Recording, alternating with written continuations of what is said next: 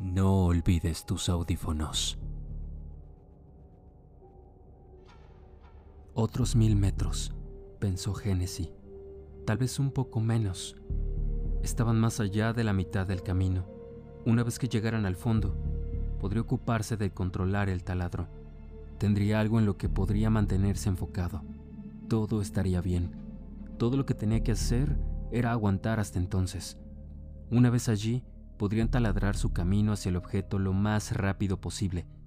Harían lo que Tanner había pedido. Tomarían una pequeña muestra y subirían a la superficie, inmediatamente. Entonces, si fuese lo que fuese, valía la pena ser recuperado. Estaría fuera de sus manos. Volaría de regreso al sector norteamericano.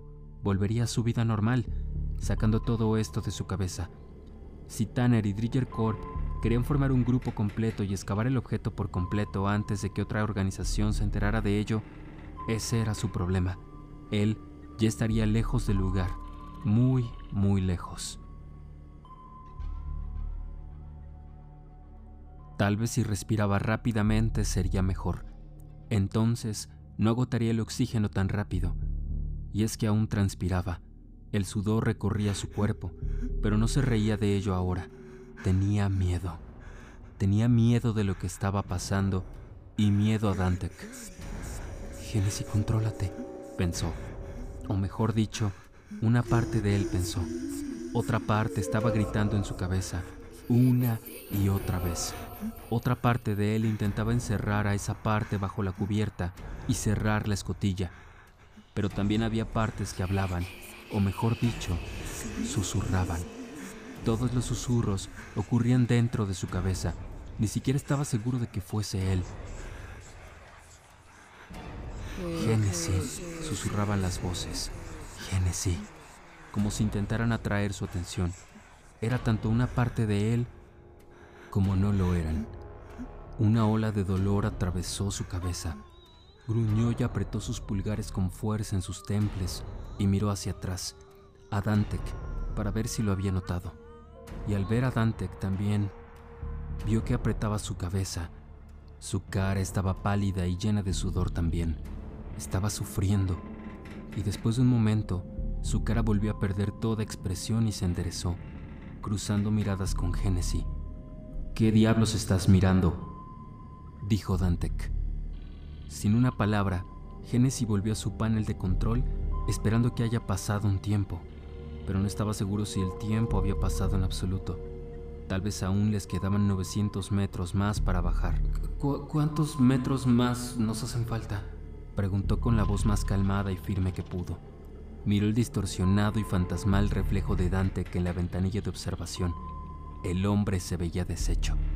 Te, diré cuando sea el momento, dijo Dantec. Se percibió un pequeño temblor en su voz ahora, a menos que Génesis lo estuviera imaginando. Tal vez, pensó Genesis, es tan malo para él como lo es para mí. Hizo que se diera cuenta de que las cosas podían ser mucho peor de lo que pensaba. Siguió mirando la ventanilla de observación, a veces observando la turbia agua, otras mirando el reflejo de Dante. ¿Cuánto más? pensó. ¿Cuánto más? Sacudió su cabeza Génesis, decían las voces. Génesis. Eran voces que él reconocía, pero no estaba seguro de dónde, y entonces se dio cuenta de que eran las voces de su sueño. Pero una en particular era aún más familiar. Sabía quién era. Punto de control. Presenta Dead Space. Mártir. Capítulo 2. Espacios confinados. Parte 4 Estaba seguro, pero no podía asociar una cara a esa voz. ¿Cómo podía escuchar una voz? Saber que era familiar y aún así no saber a quién pertenecía. Se han metido en mi cabeza, pensó. Debo haber hecho algo para permitir que entraran a mi cabeza. Hay algo mal conmigo. Oh Dios, oh Dios, pensó. Por favor, ayúdame. Si empezaba a gritar nuevamente, Dante lo mataría.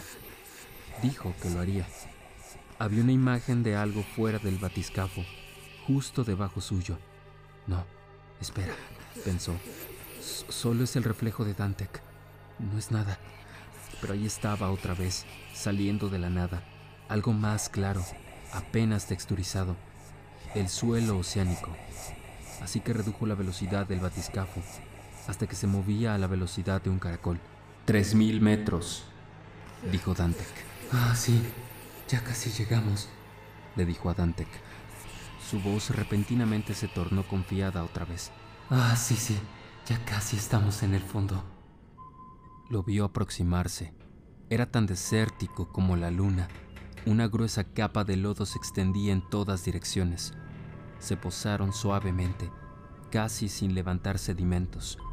Una raya que estaba escondida en el lodo se elevó y nadó lentamente fuera del rango de las luces. En las pruebas existía el miedo de que el batiscafo girara sobre sí mismo al llegar al fondo y debieran luchar por endurecerlo, pero se posó suavemente y sin problemas. Lo, hicimos. debería ser fácil de, aquí en adelante, ¿no? Dantec solo lo miró. Genesis contactó a Tanner. ¿Nave madre? Aquí nave madre F7. Llegamos. ¿Y cómo se ve? suave y, plano. La primera capa no debería ser difícil de, atravesar. Se ve como el fin del mundo, murmuró Dantec detrás suyo. ¿Dices? Ah, lo siento, señor. No recibimos la primera parte, dijo Genesis. No importa. Procedan cuando estén listos y buena suerte. Genesis accionó los brazos mecánicos para estabilizar la nave y elevar su parte posterior. El taladro ajustó su ángulo hasta que la punta tocó el suelo oceánico. Preparó los controles. Sintió una mano sobre su hombro. Giró para ver a Dante allí, fuera de su asiento, sus ojos desorbitados. Yo usaré el taladro. pero yo soy el que... Dije que yo usaré el taladro. Muévete. Dante apretó y un agudo dolor azotó su hombro y cuello. Uno de sus brazos se entumeció de repente. Fue una lucha el desatar el cinturón con Dante, apretando su hombro, pero al final logró hacerlo. Se levantó. Dante seguía agarrándolo, pero logró llegar al otro asiento. Solo cuando estuvo sentado y con el cinturón ajustado, Dante lo soltó. Genesis respiró con un gran alivio y comenzó a masajear su hombro con los dedos lentamente sintiendo otra vez su brazo. Miraba con odio a Dantec. Difícilmente sabes lo que estás haciendo. Nos vas a matar a ambos. Cállate, dijo Dantec, sin siquiera molestarse en girar a verlo. Encendió el taladro y comenzó a descender.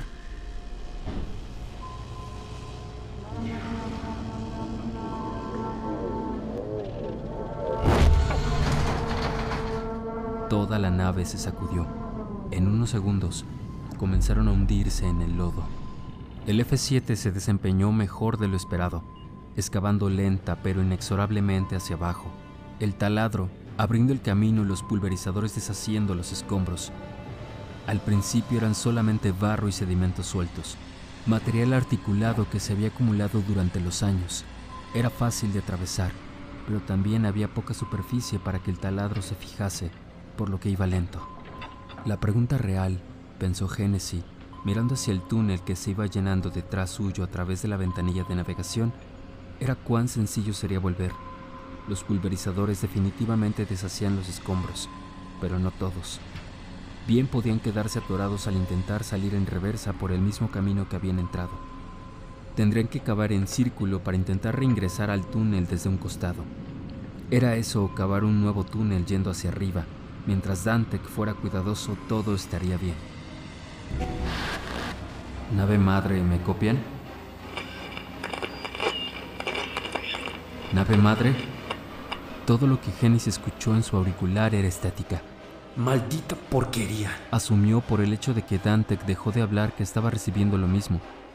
Estaban solos, al menos por el momento. Y yo, yo, yo, yo.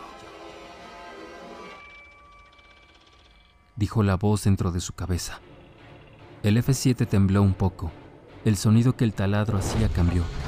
Golpearon contra algo más duro. Marga, supuso por lo que había visto en los mapas geológicos. Calcio carbonado y lodo sólido. Seré capaz de checar las lecturas y la composición exacta si estuviese sentado en la silla en que debía estar. Observó las lecturas sobre el hombro de Dantec. Todo parece estar bien. Hasta ahora, nada de qué preocuparse. Me escucharás. Antes de que termines, me escucharás. Eh, Estoy ocupado. Dijo en voz alta. Sacudió su cabeza. Mordió el interior de sus labios fuertemente hasta sentir el sabor de la sangre, esperando que lo distrajese de la voz que escuchaba. Por un momento, así fue. ¿Qué dijiste? Dijo Dantec. P- ¿Perdón? ¿Qué, ¿Qué dijiste? Ah, eso. Lo, lo- lo siento, no, no, no hablaba contigo. Se quedó quieto, un poco perdido, escuchando el zumbido del taladro, sintiendo el batiscafo vibrar a su alrededor. Eh, No estoy aquí. Esto es solo un sueño. Nada más que un sueño. Empezó a decir en un momento para sí mismo. Volvió en sí de un salto, al sentir la nave estremecerse y el sonido del taladro cambió otra vez. El F-7 se movía considerablemente más lento. Giró y apretó su rostro contra la ventanilla de navegación, intentando ver la pared del túnel. Se veía una roca más oscura ahora, una amalgama de brexia y vidrio de andesita. Aquí y allá, rastros de cuarto vitroso. Debido a un impacto, debemos estar cerca. 50 metros o menos para llegar a la punta del objetivo. Tomará un poco más de tiempo. Tendrás que ser paciente, dijo Dantec. Sé- paciente. Pensó. No podía prometer nada, pero lo intentaría. Todo lo que podían pedirle era que lo tratara. Repentinamente, el taladro se detuvo y el recirculador de oxígeno murió. Las luces parpadearon y las lecturas en el panel de control se volvieron reducidas a líneas de estática. Ni siquiera las luces de emergencia estaban funcionando. Escuchó por su auricular.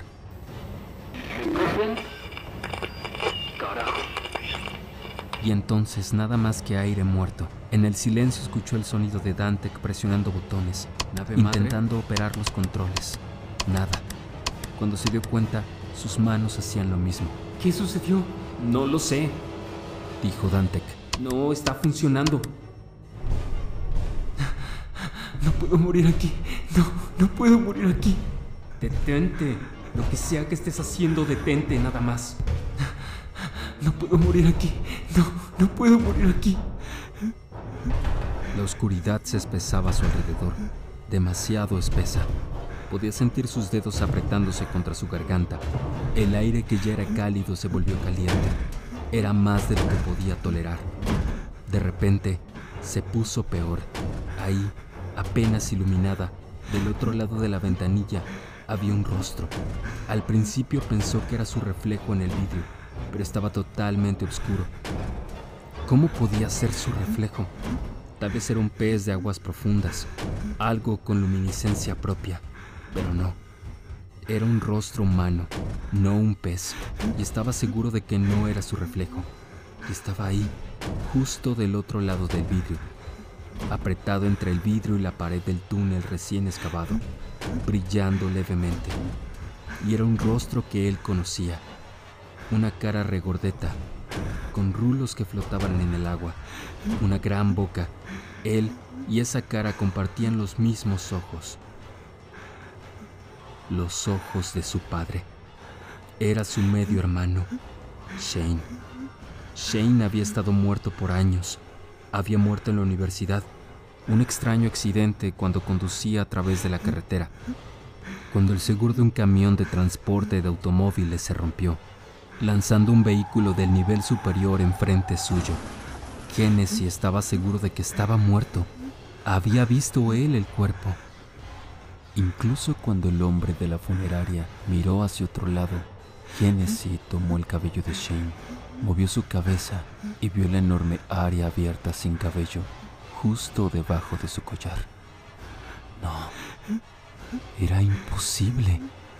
Y aún así, ahí estaba. Hola, Jim. Hola, Shane.